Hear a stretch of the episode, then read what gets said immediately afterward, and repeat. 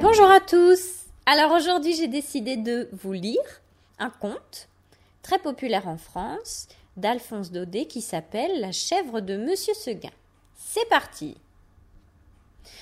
Monsieur Seguin n'avait jamais eu de bonheur avec ses chèvres. Il les perdait toutes de la même façon. Un beau matin, elles cassaient leurs cordes, s'en allaient dans la montagne et là-haut le loup les mangeait.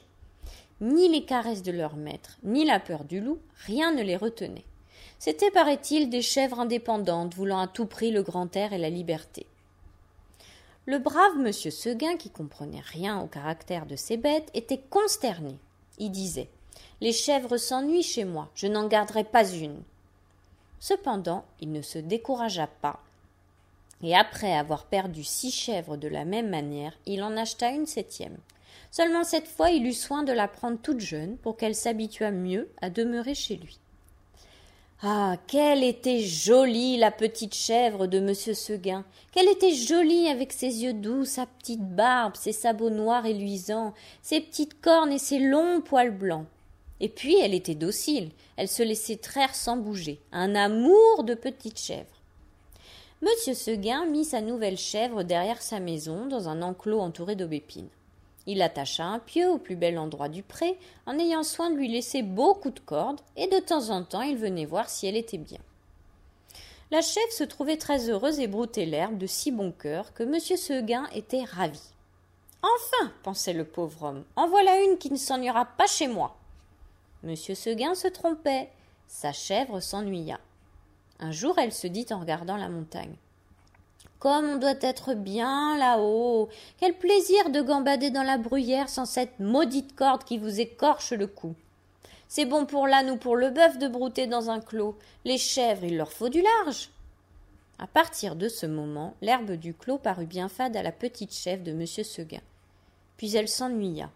Elle maigrit, son lait se fit rare. Toute la journée, elle tirait sur sa corde, la tête tournée du côté de la montagne, en faisant mais tristement. Monsieur Seguin s'apercevait bien que sa chèvre avait quelque chose, mais il ne savait pas ce que c'était. Un matin, la chèvre lui dit Écoutez, monsieur Seguin, je m'ennuie chez vous. Laissez-moi aller dans la montagne. Ah, mon Dieu Elle aussi cria monsieur Seguin stupéfait. Il lui dit Comment, Blanquette Tu veux me quitter? Et Blanquette répondit Oui, monsieur Seguin. Est-ce que l'herbe te manque ici? Oh non, monsieur Seguin. Ta peut-être trop courte. Veux-tu que je l'allonge? Ce n'est pas la peine, monsieur Seguin. Mais alors qu'est-ce qu'il te faut? Qu'est-ce que tu veux? Je veux aller dans la montagne, monsieur Seguin.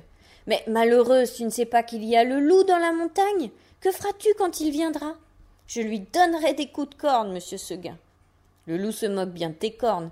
Il m'a mangé des chèvres avec des cornes bien plus grandes que les tiennes. Tu sais bien, la pauvre Renaude qui était ici l'an dernier. Une chèvre forte et méchante comme un bouc, elle s'est battue avec le loup toute la nuit. Puis le matin, le loup l'a mangée. Pauvre Renaude, ça ne fait rien, monsieur Seguin. Laissez-moi aller dans la montagne.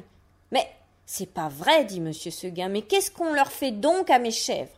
Encore une que le loup va me manger. Eh bien non, je te sauverai malgré toi. Je vais t'enfermer dans l'étable et tu y resteras toujours. Là-dessus, monsieur Seguin emporta la chèvre dans une étable toute noire, dont il ferma la porte à double tour. Malheureusement, il avait oublié la fenêtre, et à peine eut-il le dos tourné que la petite s'en alla. La petite chèvre était heureuse. Plus de cordes, plus de pieux, rien qui l'empêchât de gambader, de brouter comme elle voulait. Et de l'herbe, il y en avait jusque par-dessus les cornes. Et quelle herbe, savoureuse, fine, faite de mille plantes, c'était bien autre chose que le gazon du clos, et les fleurs, des bleus, des rouges, il y en avait partout. La petite chèvre n'avait peur de rien elle franchissait d'un saut de grands torrents qui l'éclaboussaient au passage. Alors, toute ruisselante, elle allait s'étendre sur une roche plate et se faisait sécher par le soleil. Une fois, s'avançant au bord d'un plateau, elle aperçut en bas, tout en bas dans la plaine, la maison de M. Seguin, avec le clos derrière. Cela la fit rire aux larmes. Que c'est petit, dit-elle. Comment ai-je pu tenir là-dedans? Pauvre petite chèvre. De se voir si haut perché, elle se croyait au moins aussi grande que le monde. En somme, ce fut une bonne journée pour la chèvre de M. Seguin. Tout à coup, le vent devint frais. La montagne devint violette. C'était le soir. Déjà? dit la petite chèvre, et elle s'arrêta fort étonnée. En bas, les champs étaient dans la brume.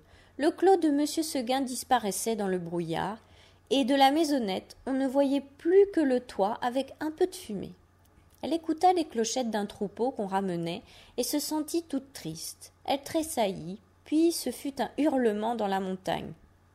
Ouh Ouh Elle pensa au loup.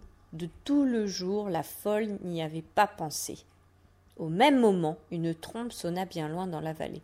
C'était ce bon monsieur Seguin qui tentait un dernier effort. Ouh, ouh faisait le loup. Reviens, reviens criait la trompe. La petite chèvre eut envie de revenir, mais en se rappelant le pieu, la corde, la haie du clos, elle pensa que maintenant elle ne pouvait plus se faire à cette vie et qu'il valait mieux rester. La trompe ne sonnait plus. La chèvre entendit derrière elle un bruit de feuilles. Elle se retourna et vit dans l'ombre deux oreilles courtes, toutes droites, avec deux yeux qui reluisaient. C'était le loup.